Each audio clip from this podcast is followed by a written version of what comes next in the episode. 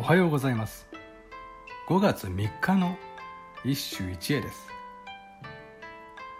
新古今和歌集より若蓮暮れてゆく春の港は知らねども霞に映る宇治の芝船。暮れてゆく春の港は知らねども霞に映る宇治の芝船。今日の呼び人若年は藤原俊勢の甥。定家とはいとこの関係にある。かの600番歌合わせの「どっこ鎌首」のエピソードでも伝わるように巫女左家を代表する歌人だ。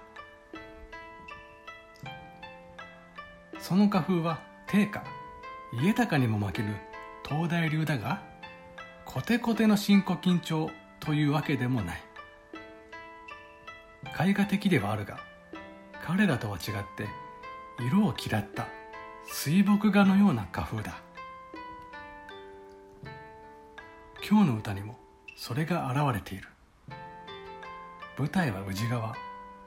去りゆく春の行き先。港はわからない。